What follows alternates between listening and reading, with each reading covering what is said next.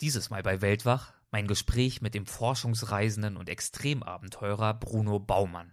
Seit vielen Jahren erkundet und durchstreift er die großen Naturlandschaften der Erde, insbesondere die Wüsten. So hat er zum Beispiel als erster und einziger Mensch überhaupt im Alleingang das sandige Herzstück der häufig als Todeswüste beschriebenen Gobi durchquert. Darüber werden wir in dieser Folge sprechen. Vielen Dank fürs Zuhören und willkommen beim Weltwach Podcast. Gespräche mit Landeskennern und Abenteurern. Einblicke in faszinierende Orte. Aufregende Geschichten von unterwegs. Das ist der Weltwach-Podcast mit Erik Lorenz. Wenn man merkt, dass das Wasser knapp wird, dann trinkt man nicht nach Lust und Laune, sondern dann setzt man sich so auf Wasserentzug, um den Verlust des letzten Tropfen Wassers bis zur äußersten Grenze herauszuzögern. Dann ist man aber schon fast verdurstet. Was hat sich hinterher verändert? Bei mir, im Hier und Jetzt, nicht dort in der Sandwüste. Die Spuren sind längst verweht. Aber was habe ich mitgenommen? Und was hat mir diese Erfahrung für dieses Leben hier genutzt? Habe ich jetzt weniger Ängste als vorher? Dann war es gut. Weil weniger Ängste heißt mehr Freiheit. Die Neugier muss leben. Bruno Baumann ist ein wahrer Grenzgänger. Er ist ein Wüstenliebhaber und er ist profunder Kenner und Erforscher der Weiten Asiens. Geboren 1955 in der Steiermark, bereist der Ethnologe und Historiker seit Jahrzehnten den Himalaya, Tibet und die asiatischen Wüsten. 1989 gelang ihm die Durchquerung der Taklamakan-Wüste zu Fuß, 2003 die Durchquerung der Gobi. Er lebt als Forschungsreisender, Autor, Fotograf, Dokumentarfilmer und Vortragsredner in München und er hat über seine Abenteuer etliche erfolgreiche Bücher geschrieben, zum Beispiel Die Seidenstraße auf der legendären Route nach Asien, Der Wüstengänger, meine Reisen durch die Sandmeere der Welt, Kailash, Tibets heiliger Berg und der Silberpalast des Garuda, die Entdeckung von Tibets letztem Geheimnis. Ich unterhalte mich mit ihm in dieser Folge über seine Wüstenleidenschaft und über einige seiner größten Wüstenabenteuer. Es ist mal wieder eine recht lange Folge geworden, aber ich verspreche, es lohnt sich. Die ganze Folge ist gut, aber sie wird im Verlauf immer besser, immer spannender. Es ist eine meiner bisherigen Lieblingsfolgen, also unbedingt dranbleiben. Und jetzt viel Spaß bei unserem Gespräch. Hallo Bruno, willkommen zum Weltwach Podcast. Schön, dass du dabei bist. Ich freue mich, danke. Du bist bekannt geworden als Extremabenteurer, der sich nicht nur zum Selbstzweck ins Abenteuer stürzt, sondern um auch Antworten zu finden auf einige Grundfragen der Menschen und um die von dir besuchten Orte auch zu erforschen. Kannst du aus heutiger Sicht beurteilen, wodurch und wann deine Abenteuerlust und dieser Wunsch auch über den Tellerrand hinauszuschauen wieder geweckt wurde? Ja, das kann, das kann, kann, das kann ich mich sehr, sehr gut erinnern, weil das war so wirklich ein einschneidendes Erlebnis. Da muss man auch ein bisschen die, die Situation sehen, in der ich hineingeboren bin. Das war ein kleines Dorf im Süden Österreichs und das war eng in jeder Hinsicht nicht nur geografisch, sondern auch geistig eine gewisse Beengtheit. Und ich hatte ein Schlüsselerlebnis, als ich einfach äh, einmal mir ein Interrail-Ticket gekauft habe, so mit 18, 19 und bin einmal quer durch Europa gefahren bis zum weitesten Punkt, der mit diesem Zugticket möglich war. Das war nämlich Marrakesch in Marokko. Und das war ein erstes Schlüsselerlebnis aus der Not, dass ich keine Gleichgesinnten hatte zu dem Zeitpunkt. Meine Freunde in diesem kleinen Dorf, die hatten ganz andere Interessen, die wollten in die Disco, die wollten auf den Fußballplatz und äh, ich hatte mal diese Zeit dort als äh, das Milieu des institutionalisierten Beamtentums bezeichnet, diese Welt, in der du dort groß geworden bist. Ja, also es war, es war, ich fühlte mich in jeder ja. Hinsicht auch unverstanden und ähm, hatte natürlich äh, Fluchtreflexe und ein Fluchtreflex waren die Bücher. Ich habe damals schon als 16-, 17-Jähriger Bücher gelesen und zwar äh, von Menschen, die 100 Jahre vor mir noch in eine Welt hinauszogen, in der es noch kein Google Earth gab, nicht jede Unebenheit auf dem Planeten kartografiert war. Und diese, äh, diese Garde europäischer Forscher, darunter ein Sven Hedin, darunter ein Heinrich Harrer und viele, viele andere große Namen, deren Bücher habe ich wirklich verschlungen und das waren meine Bezugspunkte auch ähm, mit großer Dankbarkeit, dass man sozusagen über den Weg der Bücher kommunizieren konnte. Internet gab es ja damals gar nicht. Und diese Reise, äh, da habe ich eines gespürt, dass, äh, dass mir das liegt. Das Hinaustreten aus meiner angestammten Welt, das sich arrangieren mit dem Fremden, das nicht als Kegelclub auf Reisen sich irgendwohin geografisch bewegen, aber trotzdem die alte Suppe aufkochen. Das äh, war genau das Gegenteil. Ich war ja allein, also ich musste mich mit dem Fremden auseinandersetzen, mit dem Fremden arrangieren. Ich musste aus meiner, äh, aus meiner Welt hinaustreten, im wahrsten Sinne des Wortes. Und ich habe gemerkt, dass da es Resonanz, da fühle ich mich wohl und ich kann mit Menschen auf Menschen zugehen. Und das war ein, ein Schlüsselerlebnis, äh, diese Begegnungen auf dieser Reise, vor allem in Marokko das dann ein bisschen mehr exotisch war als äh, Spanien und was auch immer. Und äh, dann habe ich auch gemerkt, dass, dass das für mich vielleicht in meinem Leben nicht bloß jetzt ein Zeitvertreib sein kann reisen, sondern ich wollte, das war ein naiver Jugendraum damals. Äh, ich äh, habe mir vorgestellt, das war wirklich eine, eine, eine kühne Vision, nur zu reisen. Äh, ich, heute kann ich natürlich sagen, könnte ich sagen, aus der Distanz, aus der Reflexion, ich habe gemerkt, mein Weg, die Welt zu erkennen, ist, indem ich meinen Hintern, meinen Körper da quer über den Planeten transportieren muss. Andere, ein Konfuzius, dem sagt man nach, der hätte die Welt vom Zimmer aus erkennen können. Bei mir war es das Gegenteil, aber das habe ich damals natürlich nicht so begriffen, sondern es war diese, dieser Drang, diese Sucht, diese Sehnsucht, das Reisen mehr zu tun als nur als temporärer Zeitvertreib, als sozusagen vor allem äh, war für mich ein rotes Tuch äh, meine Elterngeneration, eine typische Nachkriegsgeneration, die immer nur an morgen dachte. Und es erschien mir eine Milchmädchenrechnung. Die haben immer alles verschoben alle ihre Wünsche, alle ihre Träume. Dann, wenn wir im Ruhestand sind, dann werden wir reisen. Dann machen wir das, was uns Spaß macht. Dann machen wir all das, was wir immer machen würden, wenn wir nicht arbeiten müssten. Und diese, diese geteilte Welt, die mir da vorgelebt wurde von den Eltern, auf der einen Seite die Arbeit, mache ich, um Geld zu verdienen, auf der anderen Seite die teuer erkaufte Freizeit.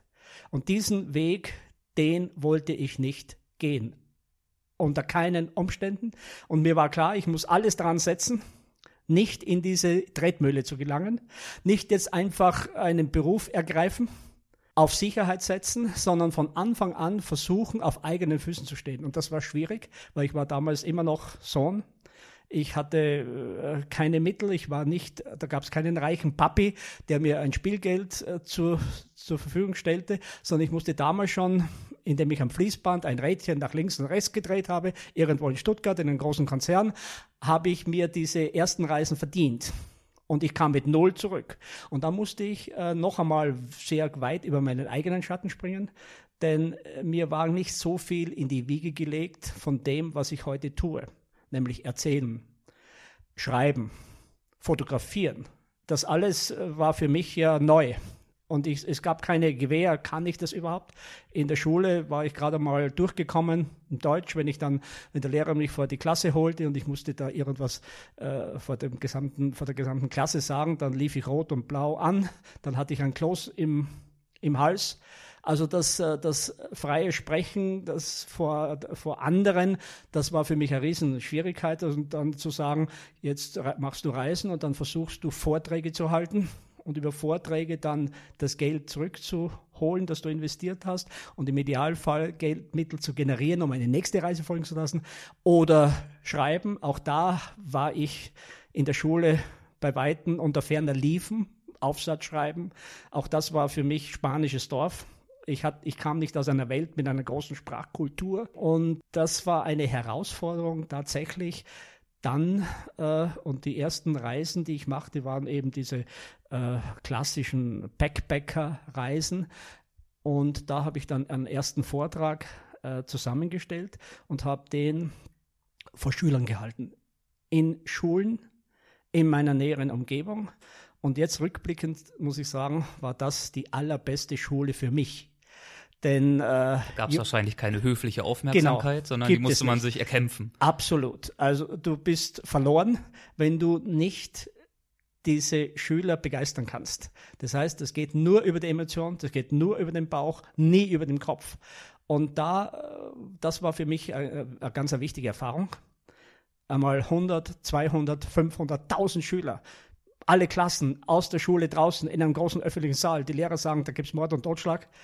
Äh, wir können eine Klasse nicht ruhig stellen. Jetzt kommt der und erzählt da irgendwas und äh, die machen ihr Programm. Und dann so eine Stimmung zu kreieren, dass sie ihnen zuhören, dass man vielleicht der Stecknadel fallen hört. Das war wirklich ein ein, ein, energetischer Kraftakt, aber da muss man eben die Menschen, die jungen Menschen tatsächlich begeistern. Das geht nur über die Begeisterung und da habe ich auch begriffen, wie wichtig diese Motivation, Begeisterung ist für all das, was wir tun. Dann kann man Berge versetzen, wenn man die Begeisterung als Triebfeder hat, als Motivation. Und die hatte ich bei meinem Reisen, klarerweise. Und deshalb schaffte ich es dann auch, auch ein bisschen diesen Funken an die überspringen zu lassen, die dann gewissermaßen ja nicht das erlebt haben. Und das war also dein erster Trip und das, was daraus resultierte. Ich glaube, dann relativ zeitnah hast du ja auch noch äh, eine Reise in die Türkei unternommen, glaube ich. Ja, da habe ich äh, natürlich äh, versucht, ein bisschen, äh, sagen wir auch die, mit Bergen äh, als Naturlandschaft. Ich bin nie wirklich Bergsteiger geworden, indem ich gesagt habe, jetzt trainierst du oder jetzt äh, wirst du Alpinist und du äh, schaffst dir das theoretische Rüstzeug dazu. Aber die Berge haben mich immer natürlich als, als ein Teil einer großen Naturlandschaft angezogen und das war eine Reise in die Türkei. Auf dem Ararat, äh, typische Sturm- und Drangzeit, typisch äh, ohne Wenn und Aber, ohne Erfahrung, mit äh, viel Lehrgeld äh, bei diesen ersten Reisen an, an diesem äh, Ararat. Ich kann mich erinnern, wir sind da zu dritt äh, hingefahren. Wir hatten ein, ein Auto, ein kleines äh, Auto gehabt, sind da in die Türkei, haben das Fahrzeug in Istanbul stehen gelassen. Wir hatten einen äh, es war ein Skilehrerkollege sozusagen, der mein Partner war. Einen hatten wir mitgenommen, der sollte nur unser Zelt da unten bewachen, weil wir hörten, die Kurden, das ist ein bisschen schwierig, muss man ein bisschen aufpassen da. Und wir, wir fuhren dann äh, an den Fuß von Ararat. Wir haben uns dann ein paar Kurden genommen, haben so ein Mini-Zelt da aufgestellt und sind da hochgestiegen.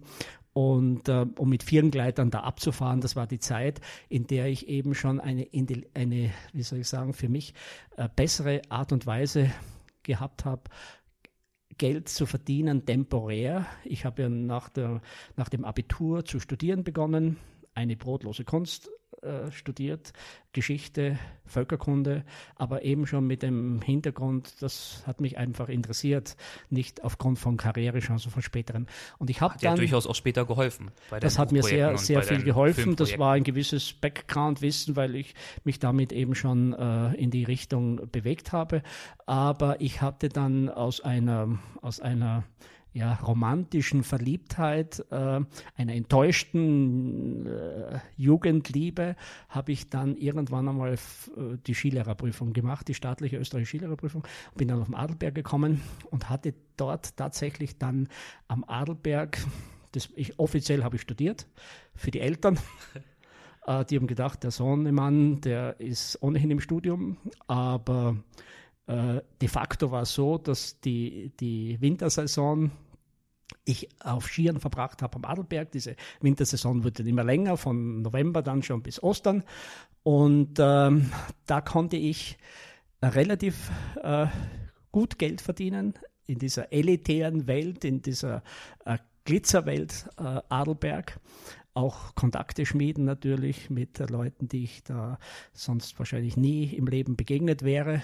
Und dann hatte ich natürlich, war ich gut auf Skiern und deshalb habe ich mir immer wieder Ziele genommen, Berge mit Skiern zu besteigen, darunter auch der Ararat. Und damals sind wir da hoch auf diesen Ararat, sind mit vielen Gleitern abgefahren und den, den wir da mit hatten, der nur das Zelt bewachen sollte, der musste einmal, äh, wie soll ich sagen, sich ein bisschen entfernen, um seine Notdurft zu verrichten. Und als er zurückkam, war von unserem ganzen Zelt nichts mehr da, außer ein paar Spuren, die sich dann äh, verloren irgendwo. Und wir kamen da von dem Berg herunter und äh, wir hatten nichts mehr. Keinen Reisepass, kein Geld, gar nichts. Alles war weg. Und äh, das war sozusagen eine dieser ersten Erfahrungen. Eine andere dann in, später in Alaska, McKinley. Auch da bitteres Lehrgeld, schwere Erfrierungen. Also das waren schwierige, das waren zum Teil auch gefährliche Reisen, weil die Erfahrung, mein Erfahrungskapital noch ein relativ geringes war, aber natürlich die Ziele äh, groß.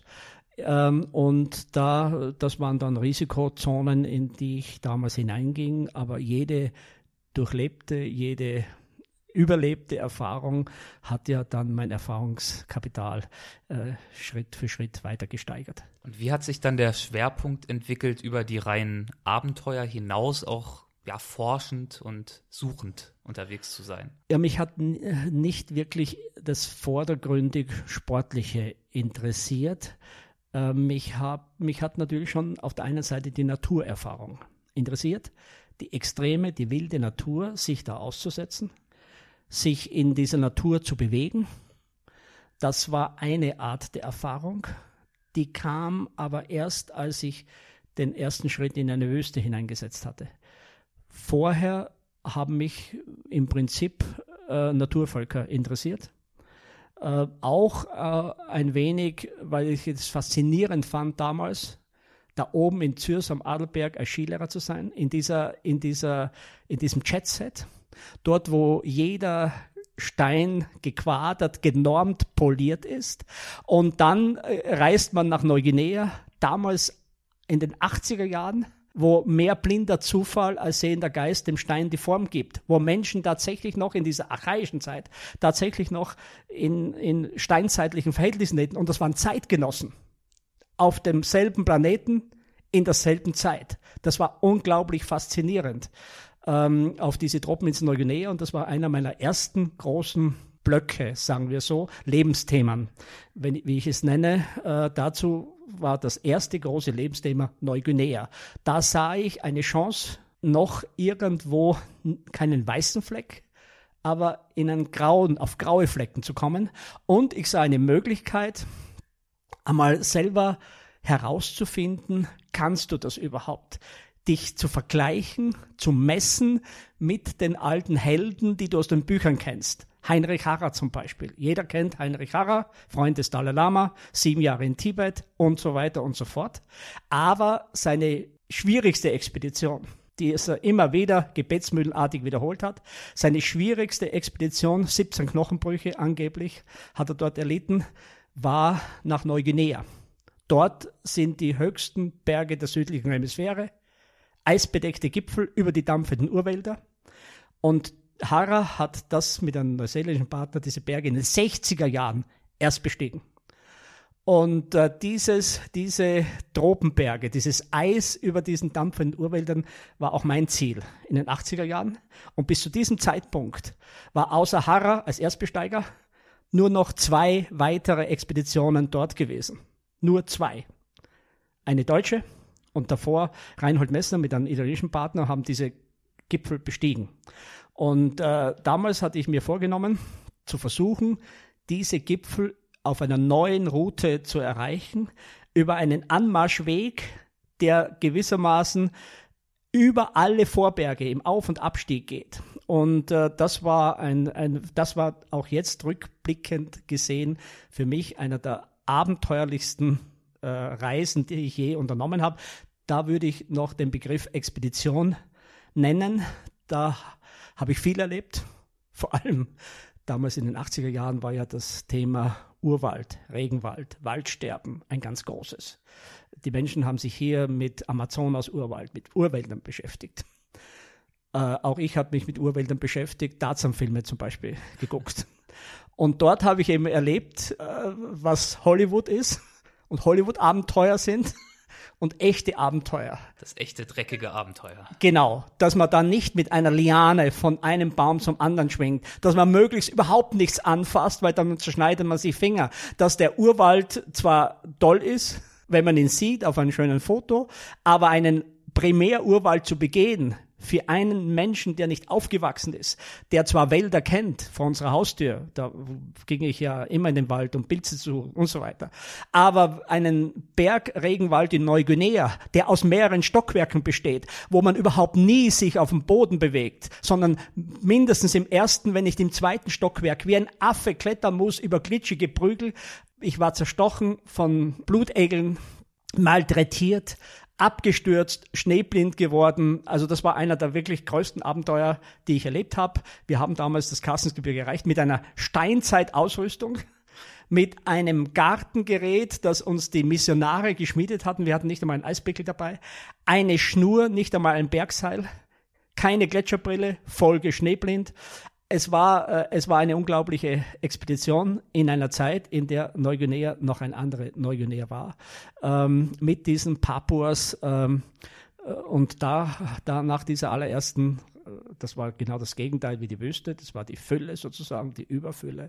Ähm, natürlich für mich als aus ethnologischer Sicht unglaublich interessant, diese Papua-Völker dort ähm, und mit denen dort tatsächlich äh, äh, unterwegs zu sein, wochenlang in diesem, in diesem Bergurwald äh, Neuguineas, war eine großartige Erfahrung. Und ich habe hinterher dann versucht, das war tatsächlich etwas, was auch äh, berichtenswert erschien, für die Medien interessant, für Buchverlage, ähm, das Thema eben ein, ein Buch zu schreiben. Und das war dann mein allererstes schreiberisches äh, äh, Resultat einer Reise. Das allererste Buch, äh, Vorstoß in die Vergangenheit hieß es, ein, ein äh, kommerziell überhaupt kein erfolgreiches Buch, aber für mich ein, ein wichtiger Baustein. Hat einen großen ich, Stein ins Rollen gebracht. Genau, für mich ein, ein ganz entscheidender, weil ich äh, riesige Schreibhemmungen, Schreibblockaden hatte ich erinnere mich, ich habe äh, damals äh, ein Gespräch mit dem Lektor geführt und habe versucht, den emotional zu begeistern, was auch gelang.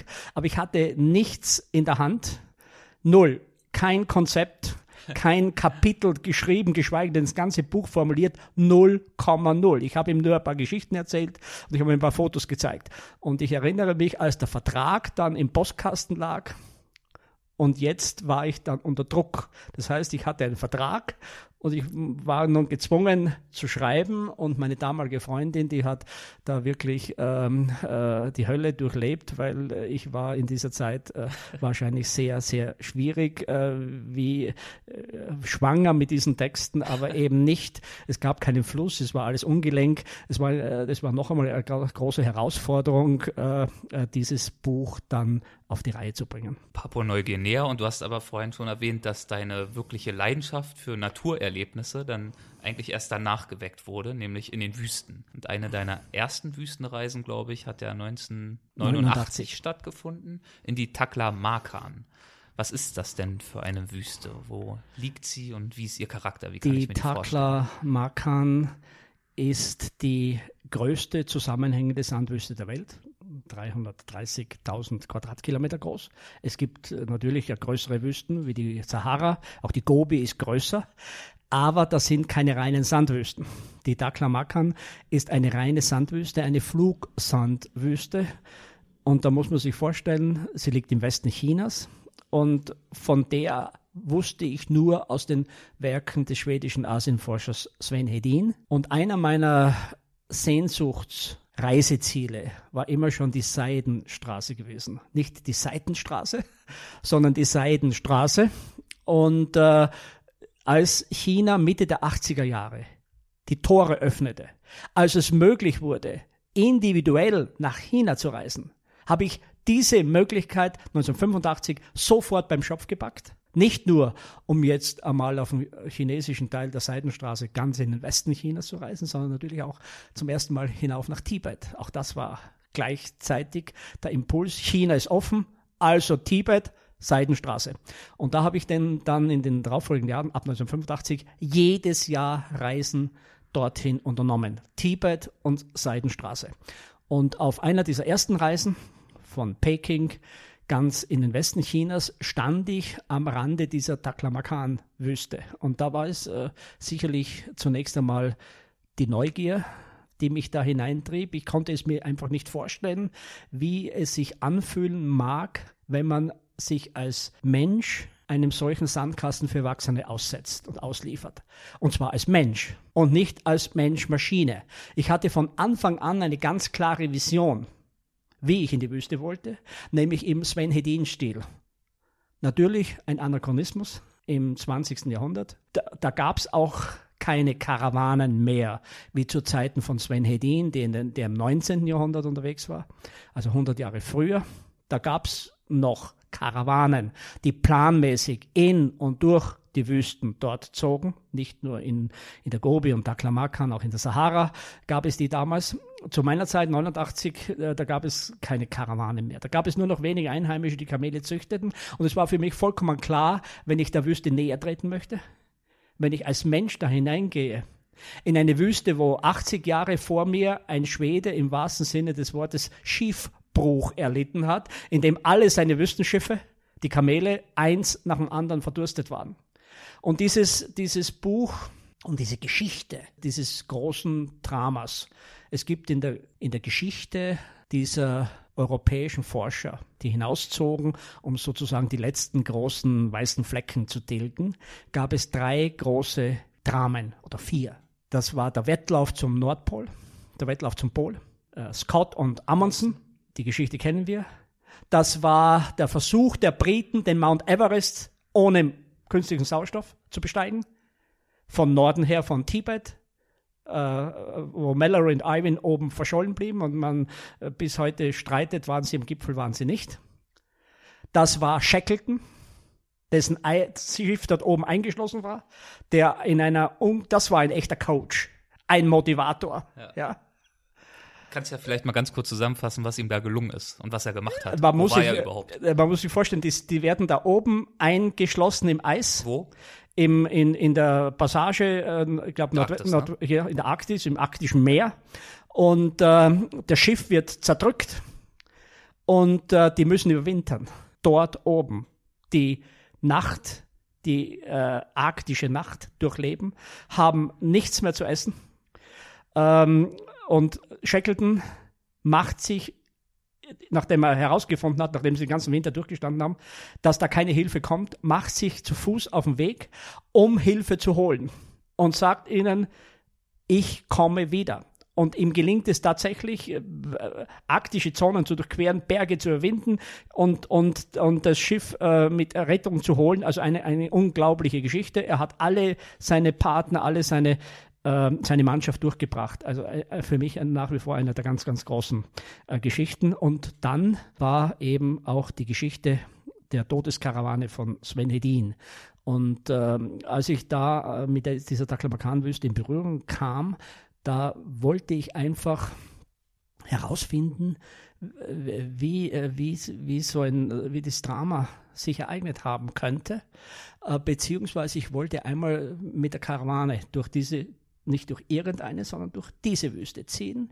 Nicht auf der Todesstrecke der Schweden, nicht auf derselben Strecke, aber 1989 hatte ich dann äh, äh, die, das Permit, das war ja ein, eine logistische Schwierigkeit, das war politisch schwierig. 89, wir wissen alle, was da passiert ist. 89 war das Tiananmen-Massaker äh, Anfang Juni in Peking, 89 der Fall der Berliner Mauer, Zusammenbruch der Sowjetunion und, und, und, weltpolitisch ein unglaublich ereignisreiches Jahr. Und im Herbst 89 hatte ich dann die Möglichkeit, äh, durch diese Taklamakan-Wüste zu ziehen, von Süden nach Norden mit einer großen Karawane. Und das war ein Schlüsselerlebnis in Bezug auf Wüste, denn dort habe ich begriffen, dass die Wüste mein Element ist, dass ich dort äh, mich zu Hause fühle, dass ich dort äh, schneller bin als andere, mehr äh, mit weniger Wasser auskommen kann, mich orientieren kann. Also das war so ein allererstes, äh, wie soll ich sagen, Aha-Erlebnis Wüste und das hat natürlich eine, äh, eine Suchtgefahr äh, mit sich gebracht und ich habe dann in der Wüste Schritt für Schritt meine Ziele gesteigert, immer größere Ziele mehr gesucht, bis zum ultimativen, äh, nämlich etwas zu tun, was ich selber lange Zeit für absolut undurchführbar gehalten habe, nämlich im Alleingang eine Sandwüste zu durchqueren, ohne künstliche Wasserdepots, ohne Kontakt zur Außenwelt und so weiter. Aber das war dann ein, ein Weg, der 89 eben begonnen hat, auch eine schwierige Expedition gewesen.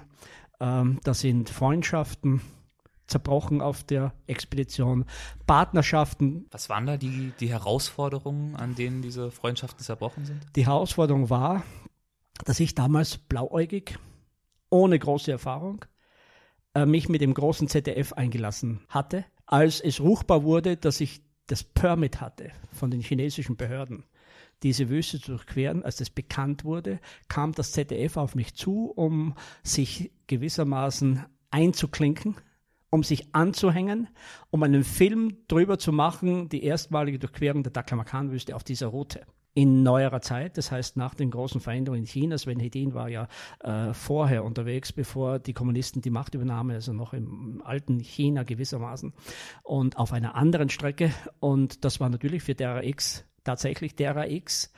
Und ähm, nur sind wir dann in die Mühlen von behördlichen politischen Dingen gekommen. Man hat uns dann äh, die Drehgenehmigung entzogen. Das war damals sehr, sehr sensibel noch.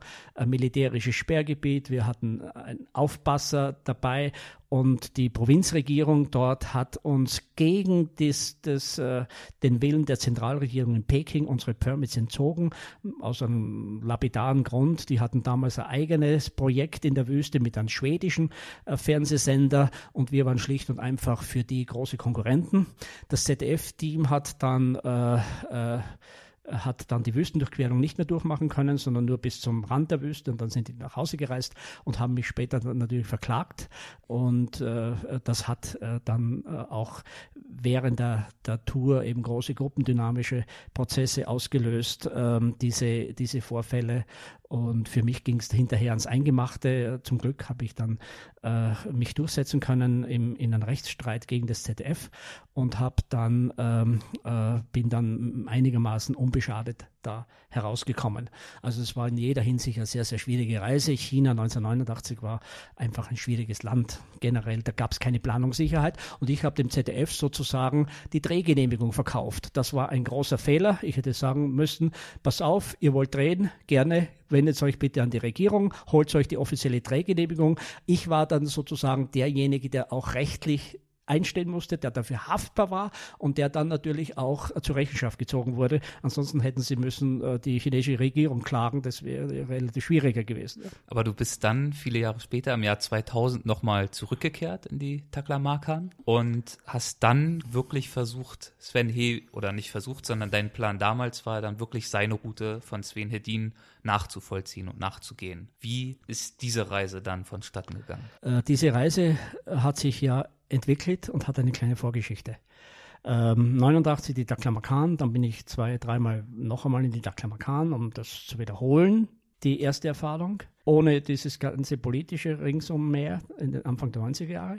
Danach habe ich mein Zielgebiet in Bezug auf Wüsten in die Gobi, ein Stück weiter östlich gelegt. Und zwar nicht in jene Gobi, wo die Mongolen in ihren Jurten leben, wo es Steppe und Grasland hat, wo man mit Motorrad und mit Jeep herumfahren kann, sondern im chinesischen Teil der Gobi, im südlichsten. Und dort gibt es tatsächlich einen, eine unglaubliche Wüste, einen äh, mit den höchsten Sandbergen der Welt. Und zwar nicht irgendeine Fotodüne wie in Namibia, die auf jedem Foto drauf ist und da vorne stehen ein paar tote Bäume, sondern äh, hunderte von Mega-Sandbergen. Genau das Gegenteil wie die Taklamakan. Die Taklamakan ist eine Flugsandwüste. Die Dünen sind nicht hoch, aber durch die Sandstürme bewegt sich der Sand fort wie Wellen im Meer, nur viel langsamer.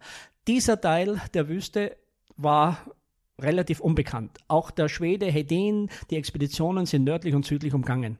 Und ich hatte damals die Idee, weil ich auf der Karte gesehen habe, das ist ein weißer Fleck, da gibt es keine Routen drinnen, nichts, da gibt es keine Bücher darüber, alle haben sich nur am Rand entlang geschlichen, dachte ich, da könntest du ja vielleicht was finden in dieser Wüste außer Sand, nämlich Überreste aus der Zeit der Seidenstraße. So wie in der Taklamakan, wie in Ägypten, hat der trockene Wüstensand auch große Zeugnisse der Vergangenheit gewissermaßen unter sich begraben und gleichsam konserviert. Und ich dachte, da könnte man was finden. Und es war damals ein UNESCO-Projekt, diese Wüste von Osten nach Westen zu durchqueren mit einer Kamelkarawane. Also eigentlich auf Nummer sicher. Da war auch ein Journalist dabei, ein Spiegelredakteur. Und wir haben diese Gobi 1994 durchquert mit riesigen Schwierigkeiten denn wir sind im wahrsten Sinne des Wortes mit den Kamelen da drinnen stecken geblieben. Die Kamele waren Flachlandkamele, so wie Flachland-Tiroler. Die hatten Angst, die lebten an der Steppe. Die kamen in diese hohen Sandberge und legten sich nieder und gingen keinen Schritt mehr weiter, weil die Sandberge zu hoch waren, zu steil. Und wir uns vorgenommen hatten, partout die Wüste von Osten nach Westen zu durchmessen und die Gebirge, die Gebirgsstrukturen dieser Sandberge Nord-Süd verlaufen. Das heißt, wenn man Ost-West geht, muss man einen Berg hinauf, den hinunter, den nächsten hinauf, hinunter und, und so weiter und so fort und so weiter und so fort. Und so kamen wir am Tag oft nur sechs Kilometer voran. Die Wasserreserven gingen zur Neige und wir schlitterten in Schwierigkeiten, haben aber damals es geschafft, diese Wüste Ost nach West zu durchqueren. Das habe ich dann noch einmal gemacht und noch einmal eine Tour und noch einmal eine Stichtour. Und so hat sich in diesem Teil der Gobi-Wüste, in diesem Himalaya des Sandes, wie ich nenne, hat sich dann aufgrund dieser Karawanenreisen haben sich Wasserstellen ergeben die ich gefunden hatte, die ich in mein GPS-Gerät eingespeichert hatte. Und diese mir bekannten Wasserstellen habe ich durch eine Linie verbunden. Und nun glaubte ich, einen Schlüssel zu besitzen, das äh, scheinbar Unmögliche zu versuchen, nämlich diese Sandwüste mal eingangs durchmessen. In der Hoffnung, immer mit dem letzten Tropfen Wasser zur jeweils nächsten Wasserstelle zu kommen, die mir bekannt ist. Zu durchmessen heißt wirklich zu durchlaufen. Zu ne? durchlaufen. Zu Fuß, ohne jedes hat noch, Hat kein Mensch je zuvor versucht, vorsätzlich eine Sandwüste im Alleingang zu durchmessen. Natürlich gibt es äh, gibt's Berichte von Wüstenfahrern, deren Auto verreckt ist und die sich dann irgendwo durchgeschlagen haben. Aber das sind kurze Strecken gewesen. 500 Kilometer mit diesen hohen Sandbergen, 2000 Höhenmeter im Auf- und Abstieg, mit diesen wenigen Wasserstellen, die bekannt waren. Die große Unbekannte war, wie schnell kann ich laufen, mit wie wenig Wasser kann ich dabei überleben, wie viele Kilometer kann ich pro Tag schaffen, mit so einem großen Gewicht am Rücken. Das waren Unbekannte. Ein riesiger Schritt ins Unbekannte. Die Folge war, ich bin fast verdurstet und hatte aber das Glück, dieses Verdurstensdrama damals zu überleben, indem ich mich da zu, zu, einer dieser letzten, zu einer dieser mir bekannten Wasserstellen gerettet habe und von dort hatte ich, bin ich nach Süden aus der Wüste herausgeflüchtet. Dann kam ich zurück und dann las ich dieses Schlüsselbuch des Schweden noch einmal, aber jetzt mit anderen Augen.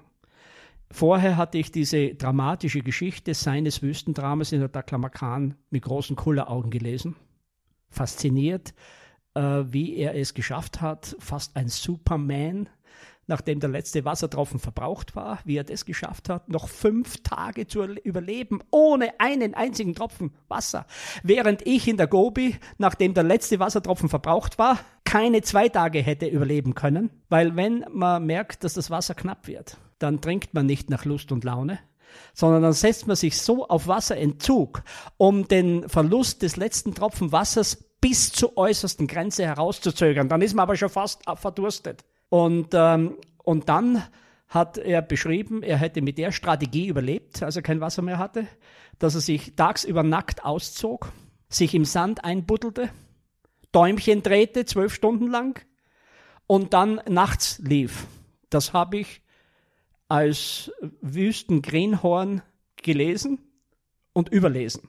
Jetzt aber in der Gobi wäre es mir nie und nimmer in den Sinn gekommen, auch nur eine halbe Stunde abzuwarten, weil wenn man kein Wasser mehr hat, zählt jede Sekunde gefühlt. Ab, niemand würde auf die Idee kommen, jetzt einfach anzuhalten, zwölf Stunden nackt, wo man über das Organ Haut ja noch viel mehr dehydriert. In der Wüste soll man sich ja schützen, damit man der Dehydration nackt ausziehen, in einem Sand, der sich auf 70 Grad aufheizt, einbuddeln. Das habe ich dort auch versucht einmal dann zum Spaß aber das, das ist undenkbar, dass man das aushält. Das kann man in Rimini am Strand machen, wenn der Eisverkäufer vorbeikommt, aber eben nicht, wenn man äh, kein Wasser mehr hat mitten in der Wüste.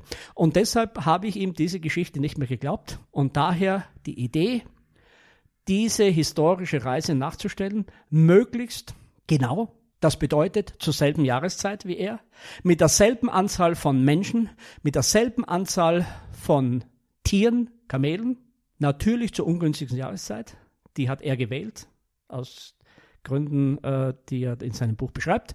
Aber natürlich 100 Jahre später, mit unserem heutigen Wissen, mit unserer Ausrüstung, das muss man ja heute äh, immer im, im Hinterkopf haben.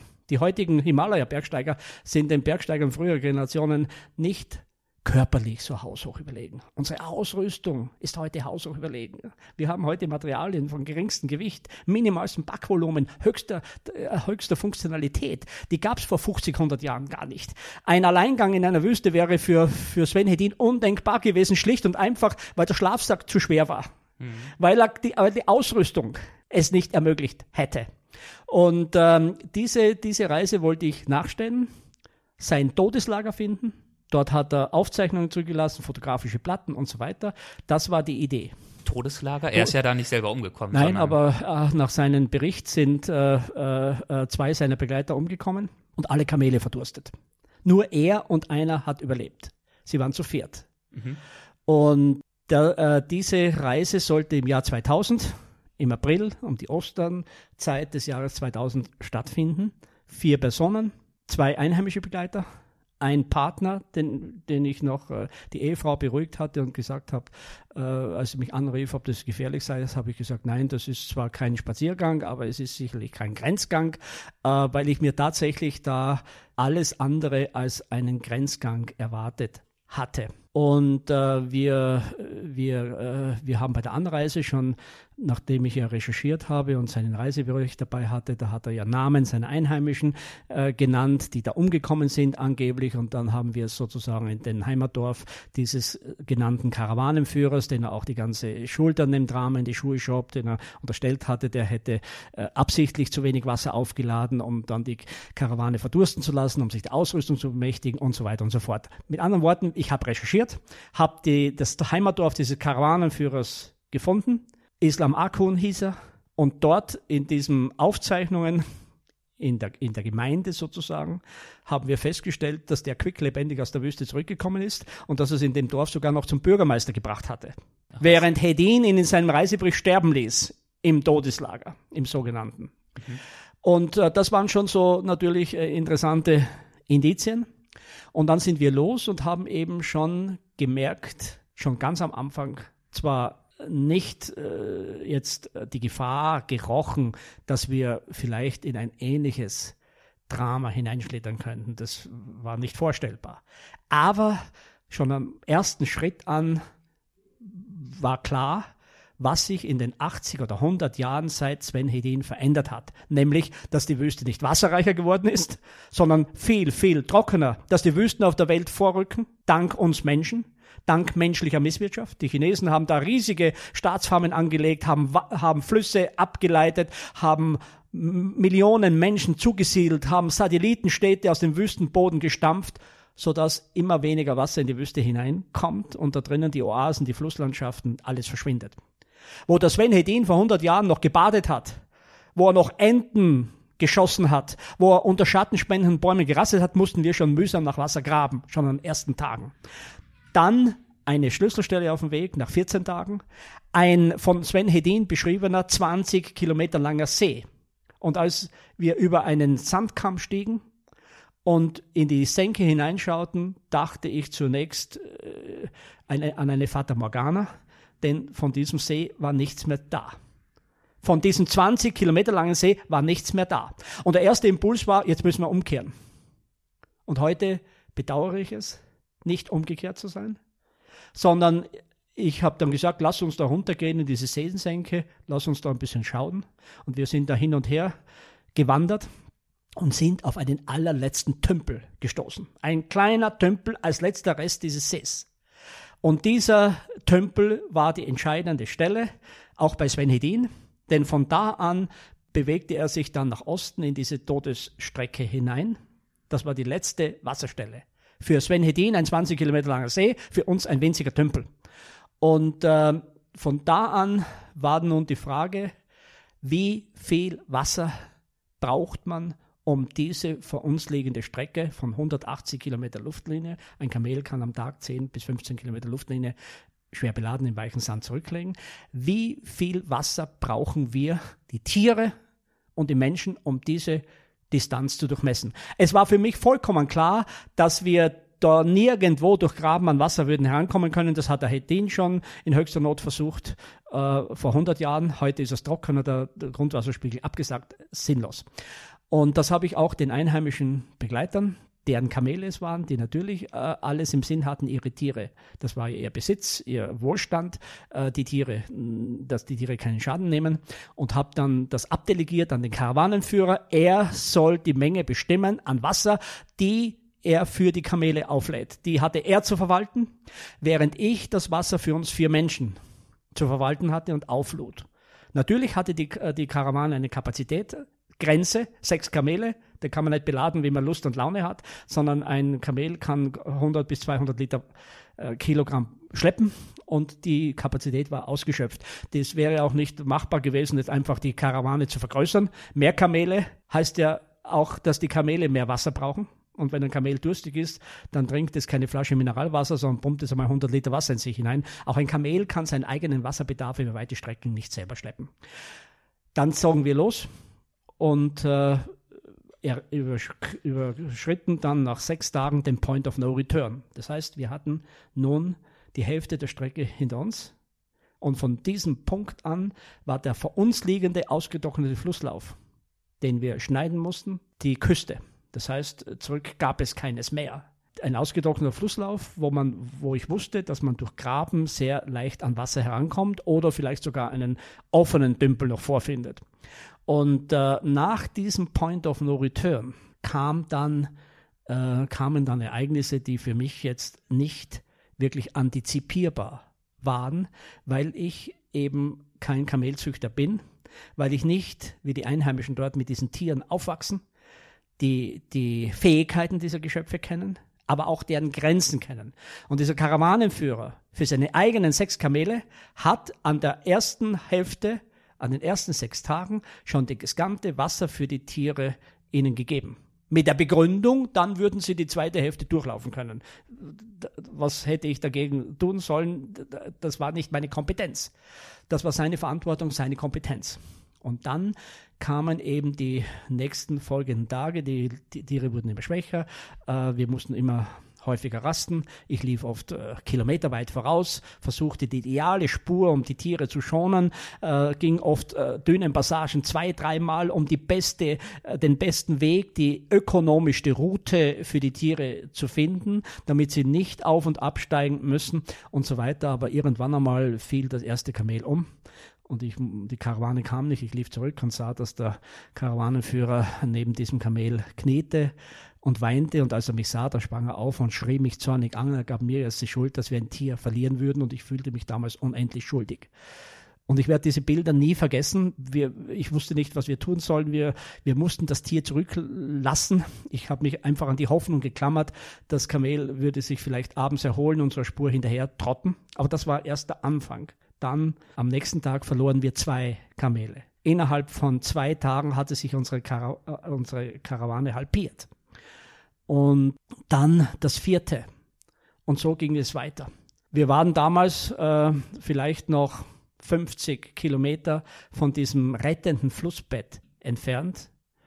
Ähm, trotzdem nicht das geringste Anzeichen einer Pflanze so ganz anders die Wüste dort als 100, 200 Kilometer weiter östlich, wo ich die Jahre davor mit der Karawane durchging.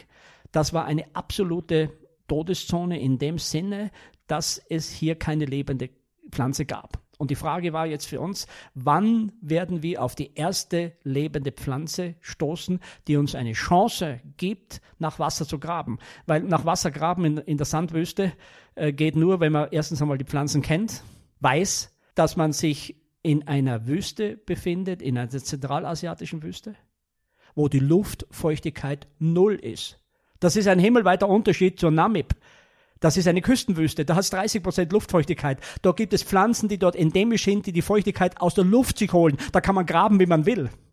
Da sind die Wurzeln unbedeutend. Die Feuchtigkeit kommt aus der Luft. In den zentralasiatischen Wüsten kann keine Pflanze von der Feuchtigkeit aus der Luft leben, weil die Feuchtigkeit in der Luft null ist. Das sind keine Küstenwüsten, im Gegenteil, die sind tausende Kilometer vom nächsten Meer entfernt, in Höhenlagen von 1500 Meter. Dort gibt es die wüstentauglichsten aller Pflanzen, Damarisken, deren Wurzeln, wenn die Pflanze lebt, bis fünf, sechs Meter tief an Wasser herankommt. Und ähm, auf so eine Pflanze hofften wir, Und ich lief wieder voraus zum x-ten Mal. Wieder kamen, waren nur noch zwei Kamele übrig. Am Schluss äh, kamen die nicht hinterher und ich lief zurück und sah, dass auch die letzten beiden Tiere umgefallen waren. Und jetzt war mir klar, jetzt sind wir an der Reihe. Zuerst verdursten die Kamele, dann kommen wir Menschen dran. Und wir hatten, äh, und ich konnte, ich, es war auch, äh, ich hatte auch keine Zeit, jetzt darüber nachzudenken, wie sich das ereignet hatte, wie unvorstellbar das ist, dass wir ausgezogen waren, das Todeslager der Schweden zu finden. Jetzt haben wir unser eigenes dort geschaffen. Wir haben ja sukzessive die Sachen abgeworfen. Wir hatten ja die äh, damals nichts mehr dabei, nur noch 20 Liter Wasser, ein Kanister. Wir hatten alles abgeworfen äh, längst zurückgelassen, das ganze Küchenzeug, die Zelte und, und, und. Äh, die Kamele trugen fast nichts mehr, äh, nicht einmal mehr die Sättel. Und diese beiden letzten Kamele mit diesem 20 Liter Kanister Wasser und den wichtigsten Ausrüstungsteilen wie die Bekleidung und, und äh, die Schlafsäcke und äh, was wir sonst noch dabei hatten, äh, Nahrung, aber die Nahrung war obsolet, weil äh, diese Nahrung kann man nicht konsumieren, wenn man kein Wasser dazu hat. Was nützen einem da irgendwelche Trockenfrüchte, äh, wenn man da einen Liter Wasser dazu braucht, um das äh, runterzubringen, wenn Hals und Schleimhäute ausgetrocknet ist und so weiter. Bei den Tieren das Gleiche. Also musste ich eine Entscheidung treffen und da hatte ich ganz kurz überlegt, sozial-darwinistisch zu entscheiden, zu sagen, jetzt muss jeder sich selber durchschlagen. Ähm, wir teilen das Wasser auf.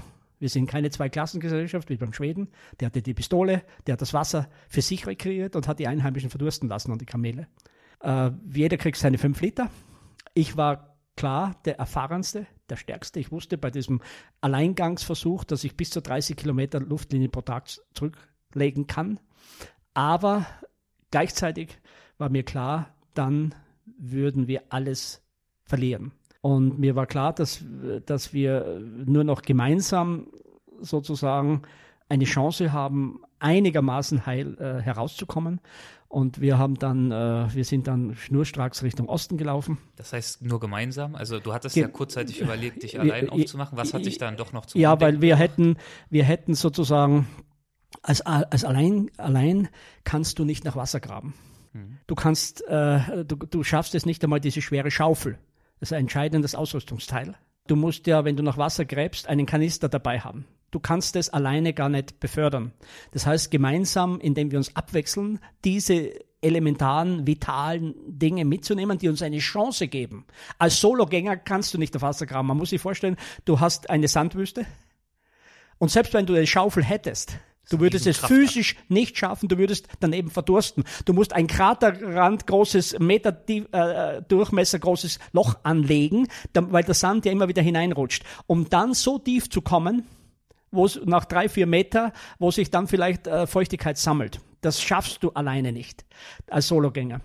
Und, ähm, und zu viert hatten wir diese Chance. Ähm, und wir gingen dann zu viert, hatten die Schaufel, den Wasserbehältnis, äh, jeder seine fünf Liter. Ähm, das äh, das äh, wichtigste äh, Kleinkram, das wir da mitgenommen hatten. Und äh, wir sind dann äh, von diesem Punkt an etliche Stunden gelaufen ohne das geringste Zeichen von Leben. Irgendwann einmal oben eine auf einer dünnen Kamm, auf einer Dünenspitze oben eine Tamariske, aber staubtrocken wie die Wüste selbst. Trotzdem habe ich an der allerersten Tamariske, auch wenn sie ohne Nadeln war, kurz überlegt, sollen wir da graben, sollen wir nicht. Ich habe das zum Glück wieder verworfen. Davor schon eine kritische Situation. Wir hatten einen Jungen dabei, den wir an dieser letzten Wasserstelle, dort wo der See einmal war, da hat sich einer dieser erfahrenen Karavaniers vorher verletzt. Das Kamel hat ihn das Knie zertrümmert. Wir mussten den dort zurücklassen. Dort an dieser Wasserstelle hat eine uigurische Familie gelebt und die hatten einen Sohn, 18 Jahre alt, Beruf Friseurmeister. Der hatte noch nie ein Kamel durch die Wüste geführt. Aber wir hätten da jeden genommen. Wir brauchten einen zweiten, weil der eine konnte die sechs Kamele nicht führen da brauchte man zwei Personen, die die Kamele auf der Spur entlang führen. Und da nahmen wir diesen mit und er hat schon ein paar Tage davor, als es als die Kamele zu verdursten begannen, hatte er einen, würde ich sagen, Wüstenkoller erlitten. Wir wachten auf, sein Schlafplatz war leer, der Schlafsack lag da, das Wasser zurückgelassen und die Spur lief in die Wüste hinaus und zwar in die Richtung, aus der gekommen waren, praktisch in die falsche Richtung. Wir liefen ihm hinterher und haben ihn noch einfangen können und den, der hatte die Schaufel.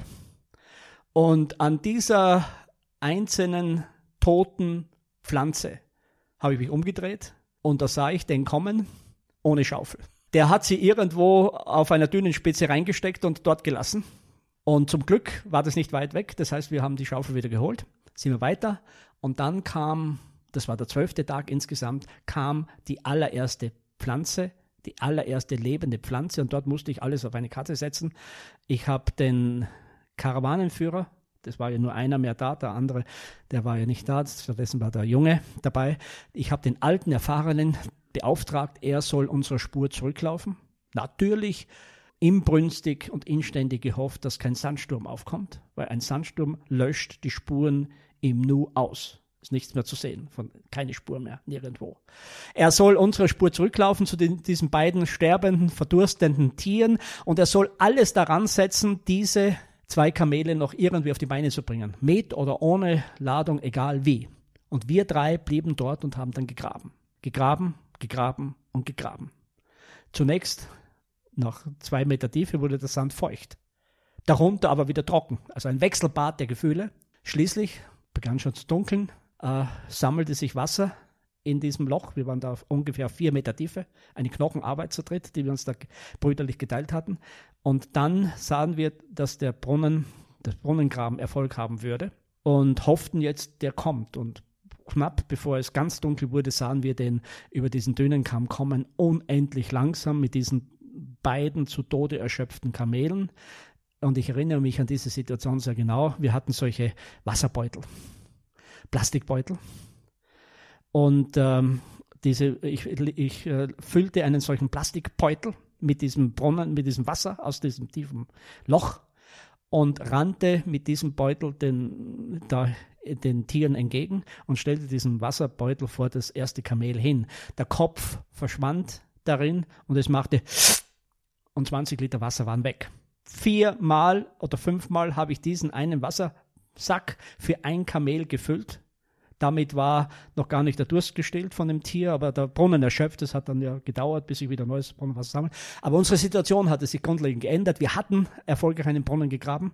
Und jetzt überlegte ich natürlich, ob wir vielleicht nicht mit diesen beiden Kamelen mit diesem Wasser, das sich dann über Nacht angesammelt hatten, am nächsten Morgen zurückkehren in die Wüste hinein und vielleicht noch eines der Tiere retten können. Aber ich musste diesen äh, Gedanken dann äh, schweren Herzens wieder aufgeben, denn die beiden gerade vom Verdursten geretteten Kamele waren viel zu schwach körperlich, um jetzt große Mengen Wasser da hineinzuschleppen, zurück in die Wüste und wieder herauszukommen. Und deshalb mussten wir unseren Weg in, nach Osten fortsetzen kamen dann nach weiteren zwei, drei Stunden zu der nächsten Pflanze, dann schon ein Baum und plötzlich standen wir an diesem Kotan Daria Wald, ein Pappelwald und da drangen wir in diesen Pappelwald ein und der brach plötzlich ab, als wäre er abgebrannt und wir standen vor einem offenen Wasserloch und hatten noch einmal unglaubliches Glück in diesem ausgetrockneten Flusslauf, der von Gletschern eines 7000 Meter hohen Randgebirges gespeist wird im Frühjahr zur Schneeschmelze dort dieser, dieser, dieses Schmelzwasser, das sich dann in dieses Flussbett ergießt, das bildet Wirbel. Und dort, wo, wo, wo sich sozusagen die, diese Wirbel gebildet haben, hat sich der Boden, dort der Flussboden tiefer ausgebackert. Und in diesem ausgebackerten Loch hat Wasser überdauert. Wir wären, wir hätten auch ohne diesen offenen Tümpel überlebt. Aber damit hatten wir sozusagen alle unsere Sorgen, waren wir entledigt, denn wir konnten das Wasser schöpfen, die beiden Tiere trinken und so ging diese Wüstenreise zu Ende.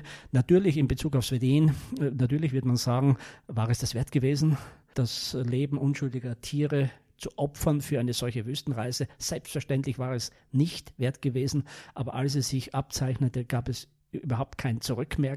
Wir hatten keine Möglichkeit. Ähm, wir hatten in Bezug auf Edin sehr viel herausgefunden. Er hat tatsächlich geflunkert. Er hat Märchen erzählt, er hat den einen sterben lassen, der später noch zum Bürgermeister wurde. War, wahrscheinlich hat auch der andere überlebt. Er hat, äh, er hat unterschlagen, dass er bis zu diesem rettenden Flussbett, dort auch wo wir ankamen, dass er zwar gesagt hat und geschrieben hat, er hätte kein Wasser mehr gehabt, fünf Tage lang, aber er hatte Flüssigkeit. Er hat gewissermaßen unter den Teppich gekehrt, dass er zum Beispiel große Konservendosen äh, oder große Konserven, äh, die er aus Schweden dabei hat als, als Verpflegung. Er wollte ja weiter nach Tibet, sich durch die Hintertür nach Lhasa schleichen. Äh, er hatte riesigen äh, unnützes Zeug mit, einen ganzen Jahrgang schwedischer Zeitungen. Er wollte jeden Tag eine Nummer davon lesen. Er hat äh, enorme Fehler gemacht er hat überhaupt kein Wasser für die Tiere kalkuliert gehabt und so weiter und so fort. Er hat natürlich diese äh, Konserven, die flüssigkeitsarm waren, aber schwer waren, abgeworfen, als es eng wurde. Aber er hat wohlweislich den eingelegten Hummer aus Schweden behalten und in dem allerersten Fassung seiner Tagebücher, die ich in Schweden gefunden habe, in seinem Nachlass. In der allerersten Fassung, da schreibt er noch, dass er noch am letzten Tag sich eine solche Hummerdose geöffnet hat und die Flüssigkeit geschlürft hat. Und das hat, ist dann in den weiteren, äh, in den weiteren Veröffentlichungen dann praktisch äh, weggefallen. Also er hat nicht, äh, er wäre Superman gewesen. Kein Mensch kann, äh, nachdem der Welt Wassertropfen verbraucht ist, fünf Tage durch die Wüste laufen. Schon gar nicht mit der Strategie. Ähm, und äh, er hat aber äh, kein Wasser mehr gehabt, aber er hatte Flüssigkeit. Du hast ja vorhin diese vier großen Expeditionsreisen, die historischen, aufgezählt und er war nach dieser Aufzählung eine davon. Er war ja auch dein Jugendheld, der dich sehr inspiriert hat. Wie war es für dich, da jetzt diese Wahrheit zu entdecken? Ja, das ist natürlich ein Idol vom Sockel gefallen. Ich habe mich dann auch mit ihm auseinandergesetzt als Mensch. Äh, äh, Quintessenz, wer die Menschen kennt, der liebt die Tiere, aber auch seine Tierliebe. Er hat ja ein eigenes Buch über die Hunde geschrieben. Also er war natürlich, Psychologen würden sagen, eine gescheiterte Person er hat ja keine seiner Lebensziele erreicht, er hat mit seiner Schwester bis zu seinem Tod zusammengelebt, er hat das, äh, das Thema Partnerschaft, Frau, ähm, äh, Familie sozusagen im Leben nicht erreicht. Äh, er war ein typischer viktorianischer Forscher. Ähm, der tatsächlich äh, den Nachteil hatte, ein Schwede zu sein und nicht ein Brite. Die britischen Forscher hatten einen enormen Wettbewerbsvorteil, weil sie hatten die, britische, äh, die britischen Kolonien und hatten sozusagen das Entree. Die Briten, bei den Briten war es klar, dass die Briten den Mount Everest erst besteigen wollen. Das hat die britische Regierung so organisiert. Da durften keine andere, haben wir keine Böhme gekriegt, das lag ja im britischen Einflussbereich. Und äh, er musste gewissermaßen, er war einer der ersten, der von den Veröffentlichungen und Vorträgen leben musste. Das mussten die Briten und Russen nicht, die wurden gesponsert, die wurden natürlich auch benutzt für die Kolonialinteressen ihrer Länder, waren die sozusagen die Scouts, die Pfadfinder und hinter ihnen kamen dann die Armeen. Äh, der Schwede äh, musste praktisch publizieren. Und in einer Zeit, in der es eben nicht so wie heute möglich ist, einfach dahin zu sagen und schau, stimmt das, was der berichtet hat? Und da hat er natürlich ein bisschen diesen, diesen ja der äh, Versuchung erlegen, genau, ein, äh, äh, ein paar Sachen wegzulassen, sagen wir so. Hm. Das heißt also 1900 96 deine, dein gescheiterter Versuch durch die Gobi allein zu gehen, ohne Unterstützung. Dann jetzt im Jahr 2000 diese dramatische Karawane. Wie bist du damit umgegangen, dass du jetzt zweimal innerhalb von vier Jahren in solche brenzlichen Situationen gekommen bist? Hat dich das mal zum Zweifeln gebracht, ob das der richtige Weg für dich ist, auf diese Art und Weise weiterzumachen? Die, äh, die 96er war tatsächlich äh, schon ein Trauma, weil ich da klar äh, die Grenzen, mir die Grenzen aufgezeigt wurden. Das 2000er Geschichte hat zur Folge gehabt, dass ich gesagt habe, nie wieder mit Kamelen, nie wieder sozusagen die Verantwortung bei einer solchen Reise äh, äh, zu übernehmen für eine größere Gruppe. Aber die äh, die Idee eines Alleingangs war damals nicht tot, sondern im Gegenteil. Durch die Karawanenreise, durch, das, durch diese Tragik 2000 habe ich mir vorgenommen, eher wieder solo es zu versuchen. Vor allem deshalb, weil je mehr Zeit und damit auch Abstand, emotionaler Abstand, weil das Verdursten ist ja keine angenehme Geschichte hinüber zu gehen. Äh, äh, ich war auf einer 8000 oben, weil mich die Todeszone einmal interessiert hat. Und da ist es tatsächlich verlockend, da oben einfach in der Todeszone sitzen zu bleiben. Und man schläft ein. Das ist wie so ein langsames Hinübergehen. Das ist eher äh, äh, angenehm. Und es gibt Berichte von Himalaya-Bergsteigern, die sind für Außenstehende völlig äh, nicht nachvollziehbar oben am Gipfel hocken geblieben. Natürlich kann man sagen, die haben die Motivation zu kurz gesponnen, nur bis zum Gipfel. Man muss ja wieder hinuntersteigen, ins Leben zurück. Aber ich sage, die äh, sind dort oben einfach äh, sitzen geblieben, weil du eine enorme Anstrengung brauchst, da wieder hinunterzukommen und weil es so verlockend ist dort oben. In der Wüste hingegen, da trocknest du lebendigen Leibes aus und das ist brutal schmerzhaft. Du wirst wahnsinnig. Ähm, und ich war ja damals an dieser Grenze, da machst du Fehler, da bin ich im Kreis gelaufen.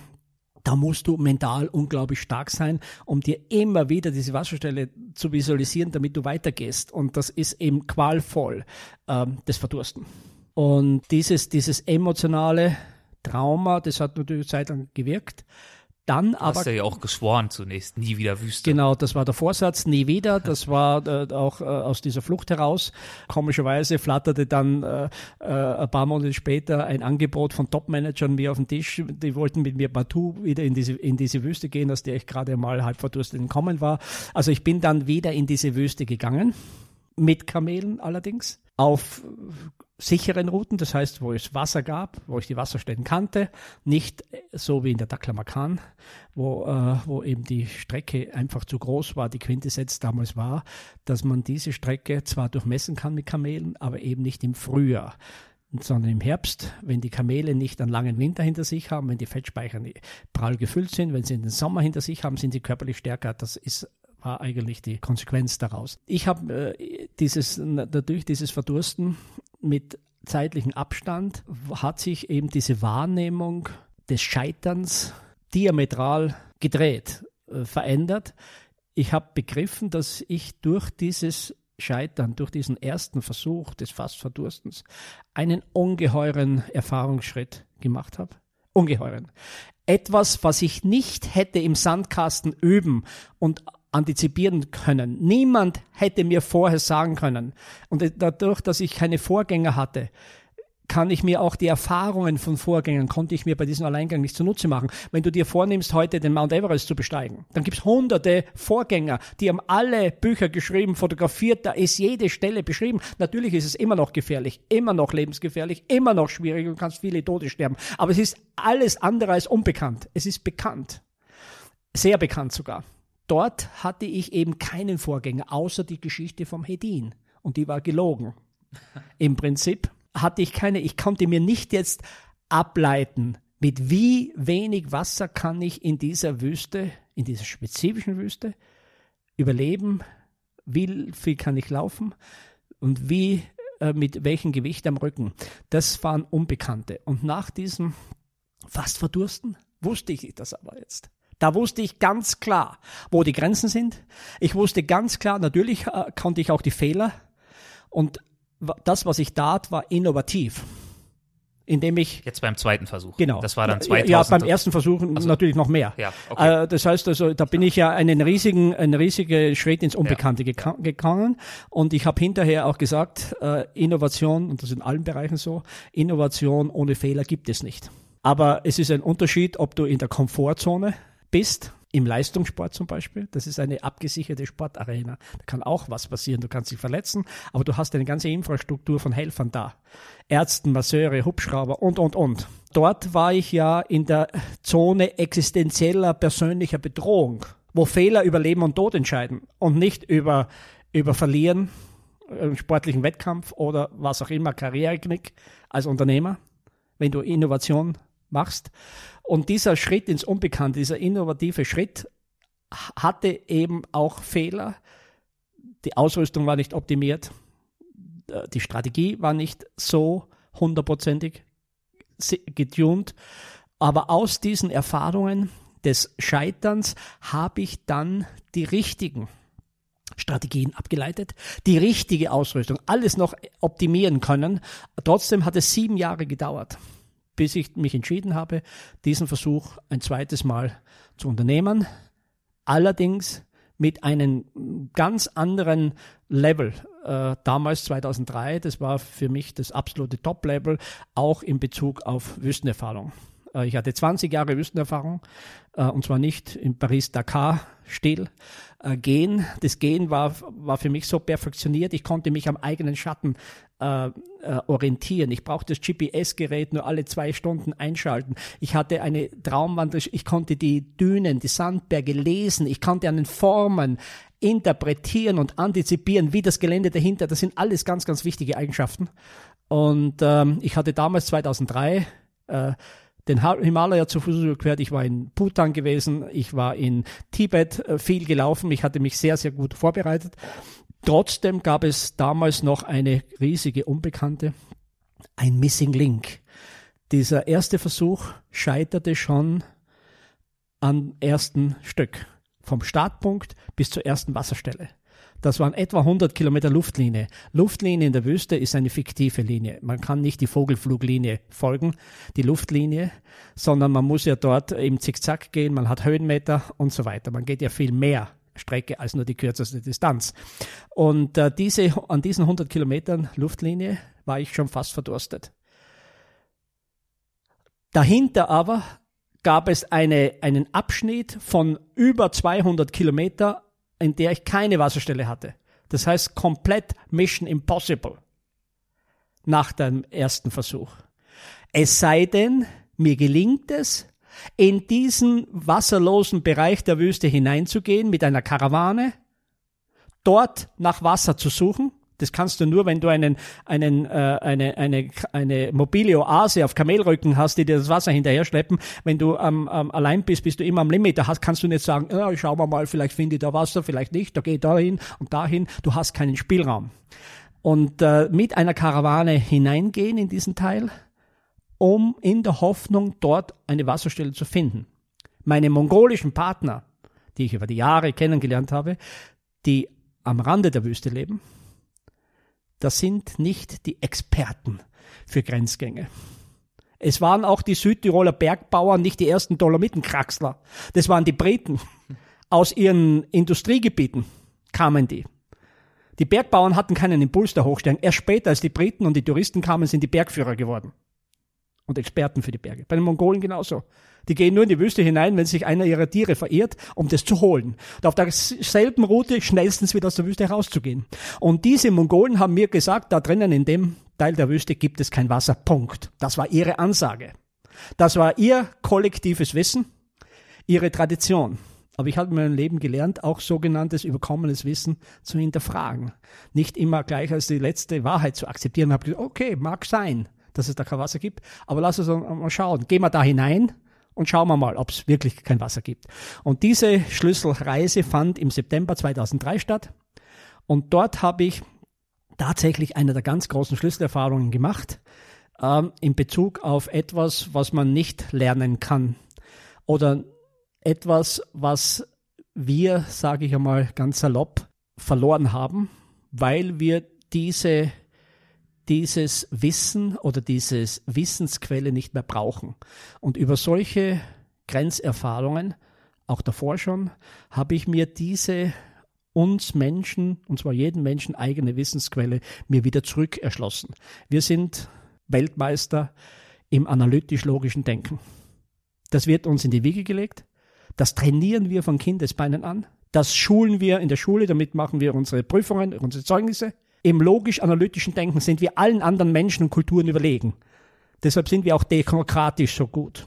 Aber ich sage, dass wir Menschen, und zwar alle, auch eine andere Wissensquelle besitzen, die man nennen mag, wie man Lust und Laune hat. Man kann sagen Bauchwissen, man kann sagen Intuition, man kann sagen emotionale Intelligenz. Und diese andere Wissensquelle, das ist für mich die wahrhaftigere Wissensquelle. Weil das, was wir im Kopf haben, wird uns antrainiert. Die chinesischen Schüler lernen was anderes als wir hier. Das kommt von außen. Und äh, diese andere Wissensquelle haben wir so abgeworfen und verloren wie so ein nutzlos gewordenes Organ, weil man es hier tatsächlich scheinbar nicht mehr braucht. In der Wüste aber, wenn du mitten in der Wüste stehst und der Karawanenführer kommt zu dir und sagt, unsere Tiere haben Durst, du bist der Anführer, wir sind dir in der Wüste gefolgt, du musst Wasser finden. Dann drehst du dich im Kreis 360 Grad schaust in alle Himmelsrichtungen und siehst bis zum Horizont nur Sand, sonst nichts. Dann blickst du auf die Karte oder Google Earth oder was immer. Und da ist auch keine Wasserstelle eingezeichnet. Dann sagt der Kopf, jetzt ist aus, jetzt werdet ihr verdursten. Ja? Aber in einer solchen Situation tut man ja nicht nichts und legt sich hin und wartet, bis man verdurstet, sondern man geht weiter. Aber man geht nicht mehr kopfgesteuert weiter, sondern man folgt reinem Gefühl, emotionalen Impulsen, weil der Kopf nützt uns nur dann etwas, wenn er etwas zum Analysieren und Interpretieren hat. Ja? Wenn es Zeichen gibt, dann sagt der Kopf, oh ja, da ist ein Zeichen, das folgst du da. Wenn aber nichts mehr zum Analysieren und Interpretieren ist, dann ist der Kopf ruhig gestellt, dann schweigt er. Und dann geht man sozusagen aus anderen Impulsen weiter. Und wenn man dann zum Wasser kommt, dann sagt man Schwein gehabt, reiner Zufall, Glück beim ersten Mal. Beim zweiten, dritten Mal wechselst du, was hast du getan? Du hast dich diesen emotionalen Impulsen, diesen intuitiven, dieser emotionalen anvertraut. Und zwar in einer entscheidenden Situation, wo es um Leben und Tod ging und nicht, ob ich heute von, über die Straße gehe, von links und rechts oder rechts nach links. Und äh, so habe ich mir diese, das wieder kultiviert, zurückgeholt. Und das nutze ich auch hier. Wann zum Beispiel? Wenn ich beispielsweise was Wichtiges, einen wichtigen Brief schreibe, einen Anruf, dann bin ich damit oft schwanger, tagelang, bis ich das Gefühl habe, jetzt. Und das ist Lebenskunst. Lebenskunst, völlig simplifiziert gesagt, ist das Richtige zum richtigen Zeitpunkt tun. Du kannst das Richtige zum falschen Zeitpunkt tun und es funktioniert nicht. Und dieses Gefühl zu bekommen, wann du was tust.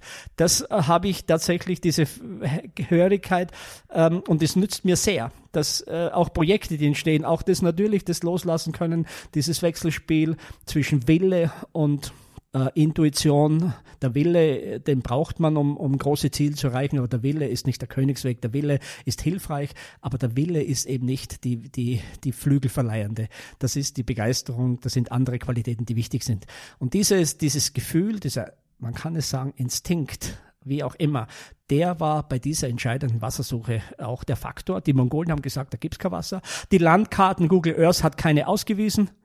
Also macht es gar keinen Sinn, nach dem Kopf zu gehen. Was sagt dir der Kopf?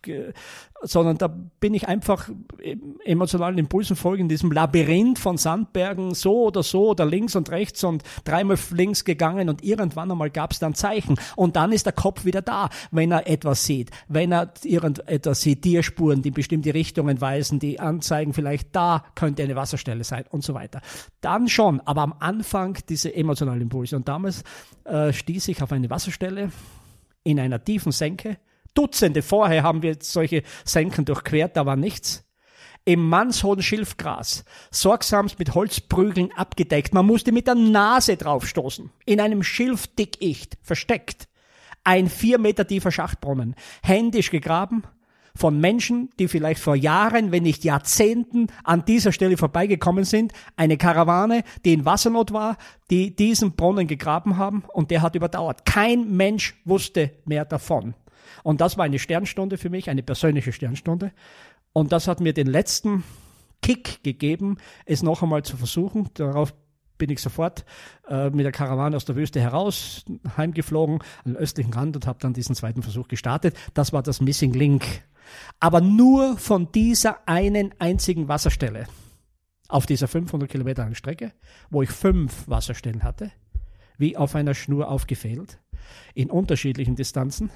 Nur von dieser einen Wasserstelle konnte ich mit Sicherheit ausgehen, dass sie existiert.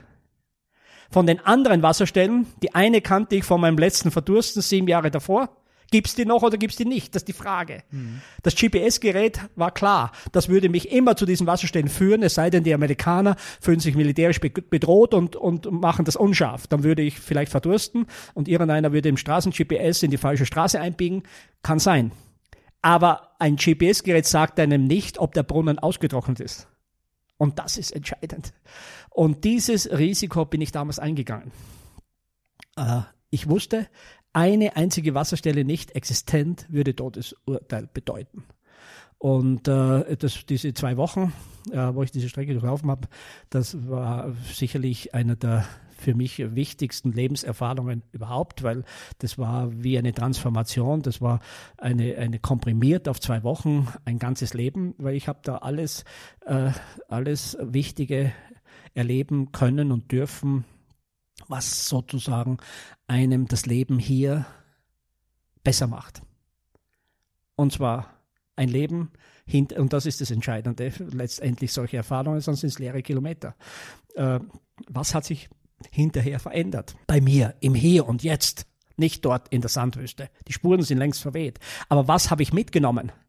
Und was hat mir diese Erfahrung für dieses Leben hier genutzt? Habe ich jetzt weniger Ängste als vorher?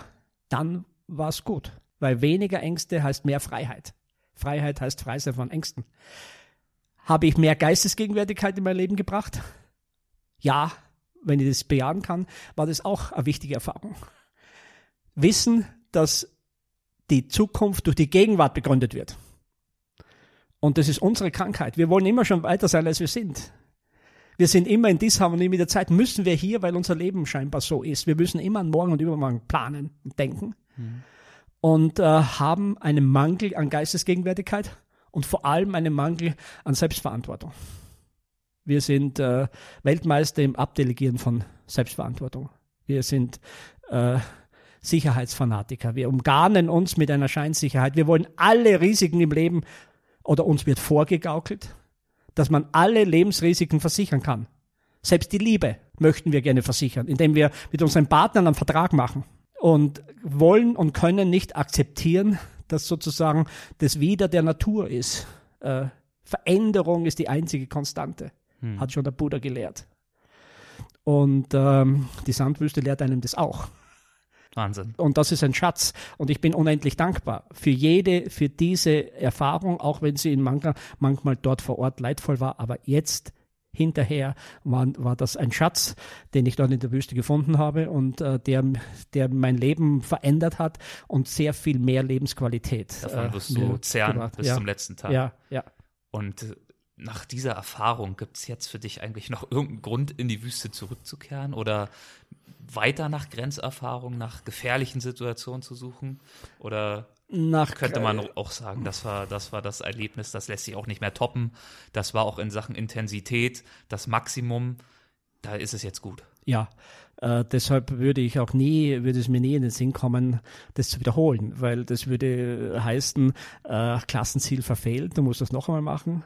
Ähm, ich kann auch keine Dosissteigerung erkennen, weil wie sollte ich das toppen, dasselbe machen mit Schwimmflossen an den Füßen als erster Mensch für, äh, für wen und wofür. Also diese, diese Erfahrung, die steht mir in jeder Sekunde hier zur Verfügung wie ein guter, tröstender Freund. Da kann ich immer wieder hineintunen. Natürlich suche ich mir weiter Herausforderungen. Äh, äh, natürlich suche ich mir weiter Erfahrungen in der Natur, aber nicht diese Grenzerfahrungen, weil die kannst du nicht einfach umlegen. Äh, ich kann nicht jetzt diese selbe Kompetenz, eine Grenzerfahrung zu machen, musst du erst einmal einen Entwicklungsweg gehen, bis du an dieser Grenze bist. So findet ja Innovation statt. Und so findet Innovation auf allen Ebenen statt. Menschen, die einen Schritt ins Unbekannte setzen. Und das ist für mich auch das, das ursprüngliche Abenteuer. Etwas zu tun, was vom Bekannten ins Unbekannte führt. Wenn ich alles schon vorher weiß, dann, dann ist das kein Abenteuer, ist das auch kein, du überschreitest keine Grenze. Natürlich subjektiv überschreiten wir alle jeden Tag Grenzen, indem du was Neues dazulernst, indem du offen bist für eine neue Erfahrung. Das sind persönliche Grenzen.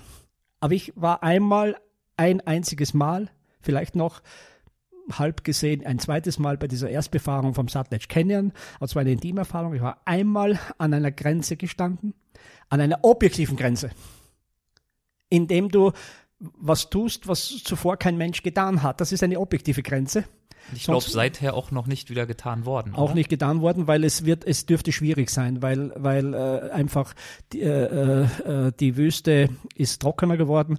Äh, ich habe die GPS-Punkte nicht publiziert. Das heißt also, es müsste jemand denselben Erfahrungsweg gehen. Der dauert lange, dieser Erfahrungsweg, weil du dir ja dieses Know-how ähm, äh, holen musst und, und äh, es ist nicht so wie auf Bergen, da ist, hat sich eben schon viel mehr ähm, Wissen angesammelt. Das sind die Lager und all diese Punkte sind natürlich fix. Wobei ich sagen muss, äh, ich, ich, äh, ich habe genügend Herausforderungen, die jetzt auf anderer, andere Art sind, aber ich gehe nach wie vor gerne in die Wüste. Aus einem simplen Grund, weil ich da die Möglichkeit habe, einfach Stille zu erleben, weil ich die Möglichkeit habe, äh, äh mich zu verbinden, Inspirationen, die Antennen wieder ein bisschen zu reinigen Warum eignen sich Wüsten dafür besonders gut? Aus, aus zwei simplen Gründen. Erstens einmal, weil, weil die Sandwüste praktisch eine Qualität der Stille hat, die es nirgendwo gibt, auch nicht im Himalaya. Und weil du tatsächlich dort nur wenige Parameter in der Landschaft vorfindest. Du siehst dort kein Matterhorn und keinen Mount Everest. Die, die, der Blick ist nicht auf sogenannte Naturschönheiten fixiert, sondern du musst dich mit dir selbst beschäftigen. Diese Lehre sozusagen für viele natürlich auch beklemmend. Manche sagen, ich würde nie in die Wüste gehen, das ist verrückt. Und es gibt aber die anderen, die einmal in die Wüste gehen, die immer wieder zurückkehren. Also die Wüste hat natürlich bestimmte Qualitäten. Das ist kein Zufall, warum es gerade immer Propheten und solche solche Suchenden in die Wüste gezogen hat, weil die Wüste praktisch das Umfeld dafür bietet. Nichts oder nicht viel außen, was das Auge sozusagen an Aufmerksamkeit auf sich lenkt und dann diese unglaubliche Qualität der Stille, die wir gar nicht mehr kennen. Weil wenn ich heute hier in der Natur, was ich ja auch gerne tue, in den Wald, ans Wasser, in die Berge gehe, dann finde ich immer und überall Geräusche. Und diese, diese, dieser Endzustand von Materie, die die Sandwüste hat, kein Geräusch mehr verursacht, das ist eben nach wie vor etwas, was tiefer äh, hineinschneidet in die menschliche Seele als jede andere Landschaft. Und ich habe Menschen in die Wüste mitgenommen, auch solche, die gesagt haben, ich kenne schon alles, was kann man mir noch bieten? Die dann äh, tatsächlich auch äh, demütiger geworden sind und die dann äh, schon sehr angerührt und berührt wurden. Dann kommen wir jetzt zum Abschluss ähm, zu den Halbsätzen. Das ist eine Kategorie, die haben wir in jeder Folge. Das heißt, ich gebe einen Halbsatz vor und du vollendest ihn. Das kann ganz knapp oder auch ausführlicher sein, wie du magst. Das Wesentliche, das uns das Reisen schenkt, ist ist die Möglichkeit, die Chance des Dialogs, des über den Tellerrand hinausschauens, wenn man will, wenn man bereit ist, sich dem Fremden vorbehaltlos und auch wertfrei äh, zu öffnen. Ein intensives Leben zu führen bedeutet für mich, artgerecht zu leben. Und artgerecht leben heißt für mich tatsächlich diese Einheit von Arbeit und Freizeit, Beruf und Berufung. Wenn sich durch meine Bücher Leser inspiriert fühlen, auch ein Leben des Reisens zu führen, würde ich Ihnen raten? Unbedingt aufzubrechen, äh, wenn man jetzt in sich diese Resonanz äh, spürt, diese Sehnsucht, dann hat das meistens einen Sinn und dann sollte man früher oder später diesem Impulsen folgen und Zuhörern unseres Gesprächs, die sich nun auch nach dem Erlebnis Wüste sehen, rate ich? Denen rate ich, äh, sie sollen möglichst wenig sich vollpumpen mit Information und damit Erwartungen züchten. Erwartungen sind Illusionen, unsere Illusionen. Und die Folge ist die Desillusion. Lieber sich auf Kreativität einlassen, lieber auf Unbekanntes. Das heißt nicht Wabonk spielen, das heißt nicht jetzt vorsätzlich äh, sich jetzt äh, in Gefahrensituationen bewegen, aber die Neugier muss leben. Eine Begegnung in den Wüsten der Welt, die mir in besonderer Erinnerung geblieben ist, war? Zwei Begegnungen sogar. Einen äh, im, im Tibesti-Gebirge, das ist das höchste Gebirge der Sahara, ein Ort kosmischer Isolation im Nordschad Ganz schwierig zu erreichen. Dort lebt der härteste Menschenschlag, den man in irgendeiner der Wüsten der Welt vorfindet, die Tubu. Und es ist, war für mich unbegreiflich, dass Menschen ein Heimatgefühl zu einer solchen Mondlandschaft entwickeln können. Aber ein Tuareg hat mir einmal gesagt, jeder Mensch muss sterben, aber nicht jeder Tod ist gleich. Für die Heimat zu sterben führt er weiter aus äh, gibt dem Leben mehr Sinn weil es einem äh, schwer vermittelbar ist, ein Außenstehender, warum Menschen sich in einer solchen menschenfeindlichen Gegend tatsächlich ein Zuhause eingerichtet haben, obwohl sie die Möglichkeit hätten, heutzutage zu flüchten, woanders hinzugehen. Das zweite war ein, ein Tuareg, der hat einmal in beide Hände hat er Sand genommen, hat sich dahingestellt und hat, den hat die Finger geöffnet und der Sand rieselte durch die Finger auf der ein, äh, in einer Hand und hat zu mir gesagt, du, schau, das ist unser Leben. Und dann hat er die zweite Hand genommen und den Sand durch die Riesen gemacht und das ist der Tod.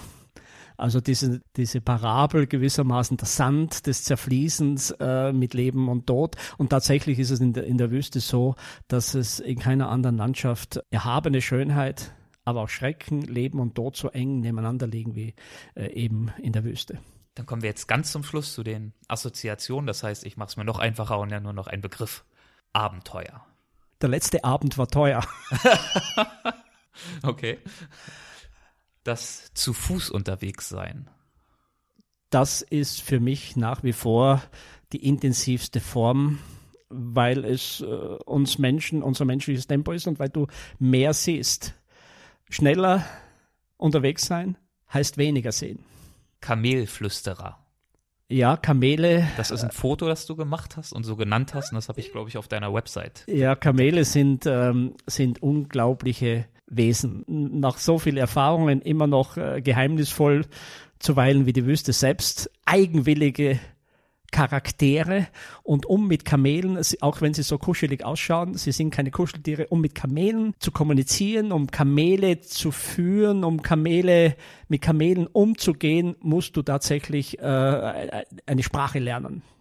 Und dieser Kamelflüsterer, der auf diesem einen Foto von dir zu sehen der, ist? Der, das war ein, ein wunderbares, ein, ein zärtliches, romantisches Verhältnis, was man selten sieht, weil die Einheimischen jetzt für uns äh, mit den Tieren nicht sehr freundlich umgehen und die Kamele oft schlagen und, und, und äh, ähm, eben sehr unfreundlich mit den Tieren umgehen. Und dieser hatte zu seinem Leitkamel, zu diesem Weißen, ein fast zärtliches Verhältnis und hat äh, tatsächlich äh, das Kamel geküsst. Und äh, das, dieses, diesen Moment äh, habe ich äh, mit der Kamera festhalten können. Ich erinnere mich, ich lief voraus und er kam über den Kamm, blieb dort stehen, schaute, wo ich da war und hat dieses Leitkamel, dieses weiße Leitkamel äh, im wahrsten Sinne des Wortes äh, einen Kuss gegeben. Scheitern. Scheitern ist ein Begriff, den wir in erster Linie als negativ sehen, Versagen.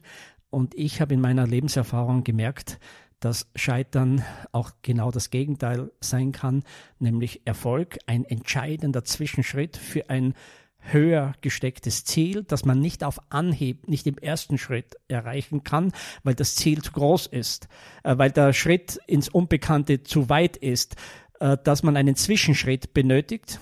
Und dieser Zwischenschritt wird oft als Scheitern bezeichnet, kann und ist meistens der entscheidende Zwischenschritt, der entscheidende Erfahrungsbaustein. Fernweh. Fernweh hat sich äh, bei mir auch natürlich verändert im Laufe dieser vielen Erfahrungen. Äh, da bin ich viel selektiver geworden. Früher hatte ich ein, ein, ein unbestimmtes Fernweh. Das heißt, weg von hier war das Ziel. Und äh, jetzt suche ich mir natürlich, wenn man so viel kennt auf diesem Planeten, jetzt suche ich mir die Dinge aus, wo ich wirklich das Gefühl habe, da kann ich was lernen. Ansonsten würde ich nicht mehr meine Lebenszeit äh, dafür aufwenden, nur um irgendwo unterwegs zu sein, irgendwohin. Heimweh. Heimweh gibt es, auch bei mir und es hat es eigentlich immer gegeben, auch in der Zeit, in der ich äh, vorsätzlich geflüchtet bin aus meinem Umfeld, aus, aus meiner Enge. Ähm, ich hab, bin ja jetzt wieder zurückgekehrt in die Südsteiermark. Es hat sich ich habe Frieden geschlossen mit dieser Umgebung und betrachte das jetzt als eine wunderbare Oase einer Komfortzone und bin dankbar, dass es diese Schönheit gibt, auch diese, ähm, diese, diese intakte Umwelt, dieser Frieden, in dem wir sind, der soziale Frieden, aber auch der Frieden generell. Also ich, äh, ich äh, finde, dass wir in einer enormen Komfortzone leben und dass es eben doch heilsam ist, manchmal aus der Komfortzone herauszugehen, um das wieder wertschätzen zu können. Bruno, das waren wirklich mitreißende Berichte aus der Wüste und Erzählungen aus deinem Leben. Ich danke dir herzlich dafür, dass du dir die Zeit dafür genommen hast. Magst du uns zum Abschluss vielleicht noch sagen, wo unsere Hörer am besten mehr über dich erfahren können, wenn sie jetzt vielleicht einige dieser Geschichten nachlesen wollen oder noch herausfinden wollen, was du gerade so treibst? Ja, da gibt's natürlich meine Webseite, aber äh, mehr kann ich äh, natürlich in den Büchern sagen. Zwei Bücher, die für mich Schlüsselbücher sind. Das ist der Wüstengänger, das ist die Summe meiner Wüstenerfahrungen, auch die Essenz. Und das ist natürlich das, das sehr dramatische Buch äh, Karawane ohne Wiederkehr, dass diese beiden Werke vielleicht auch, wer natürlich mit Tibet zu tun hat, äh, meine Beziehung zum Berg Kailash. Ansonsten äh, mache ich jetzt auch ein bisschen mehr Fernsehen wieder. Es gibt jetzt momentan äh, Dreiteiler über den Brahmaputra, den Fluss der Flüsse, an dem ich ein kleines Rädchen am großen Getriebe war, als, als Experte sozusagen. Äh, die, der erste Film über, diesen, über diese Lebensader Asiens. Der Film äh, kommt jetzt bei Arte als Dreiteiler, der wird als Einteil im ZDF kommen. Das ist auch ein, ein aktuelles Projekt.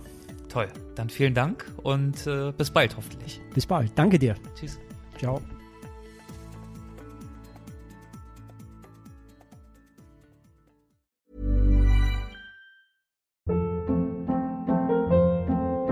Hold up. What was that? Boring. No flavor. That was as bad as those leftovers you ate all week. Kiki Palmer here, and it's time to say hello to something fresh and guilt-free. Hello Fresh. Jazz up dinner with pecan-crusted chicken or garlic butter shrimp scampi. Now that's music to my mouth. Hello Fresh. Let's get this dinner party started. Discover all the delicious possibilities at hellofresh.com.